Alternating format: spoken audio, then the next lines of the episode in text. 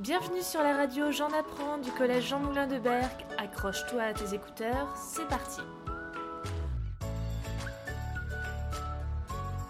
Bonjour à toutes et tous, on se retrouve pour ce deuxième épisode sur le parcours d'une ou d'un chercheur, toujours avec un étudiant en doctorat qui va nous expliquer son sujet de recherche, mais aussi cette fois le travail de chercheur.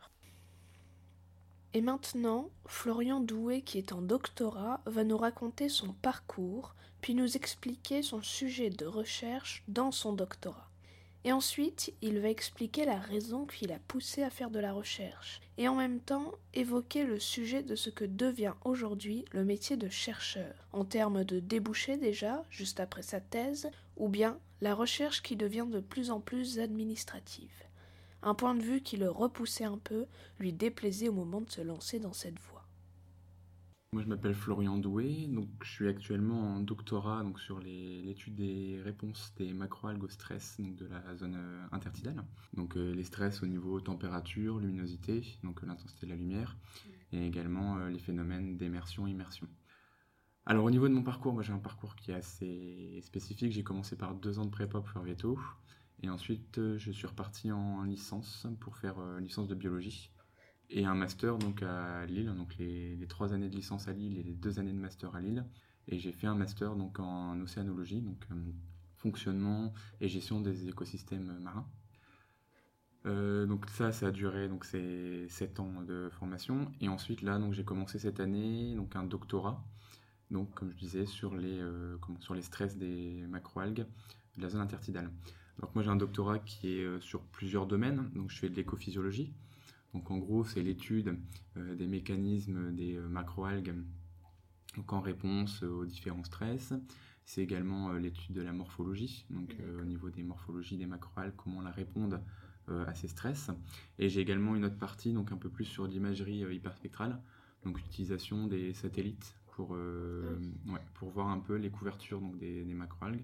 Donc ça, c'est un domaine qui est assez récent, qu'on est en train de développer. Donc ça existe beaucoup pour euh, le terrestre, donc au niveau des champs où euh, les, les, agriculteurs deviennent de plus en plus demandeurs de cette technologie-là, où on peut, à partir des imageries hyperspectrales et de certaines longueurs d'onde, identifier les besoins des, des espèces, en fait, des plantes. Donc savoir s'il y a trop de sécheresse, s'il n'y a, a, pas assez d'eau, etc. Et là, on essaie de l'appliquer donc aux macroalgues pour euh, justement un peu euh, minimiser et optimiser les, euh, les relevés terrain. Donc jusqu'à présent, quand on voulait observer des espèces et observer des ceintures, on devait aller sur le terrain. Et là, ce qu'on essaie de faire, c'est de développer des algorithmes qui vont permettre, à partir d'imagerie hyperspectrale, d'utiliser donc ça pour faire les relevés, les relevés terrain.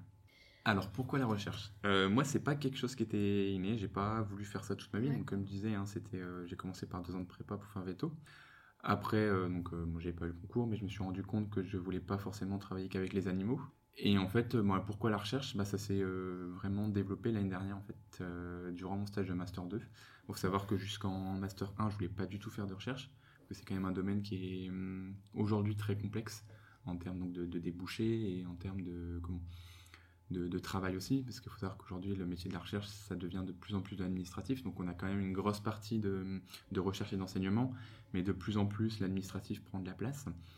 C'est quelque chose que, je j'apprécie pas forcément, mais Et en Master 2, en fait, vraiment, euh, d'avoir fait euh, le travail de recherche, d'avoir fait le travail de rédaction, euh, de voir qu'on pouvait quand même faire beaucoup de choses par nous-mêmes, qu'on était assez libre en France, en tout cas, et que c'était quand même quelque chose, voilà, c'est enfin, très, très motivant, très personnellement, euh, on fait des accomplissements qui sont très, très motivants. Ça m'a, j'ai eu le déclic l'année dernière, donc justement au début de mon stage ou au bout d'un mois ou deux, je me suis dit, bon, allez, c'est vraiment ça que je veux faire. Et euh, j'ai eu la chance d'avoir une thèse ici euh, à la station marine. Ensuite, je lui ai demandé ce qu'il préférait dans son métier.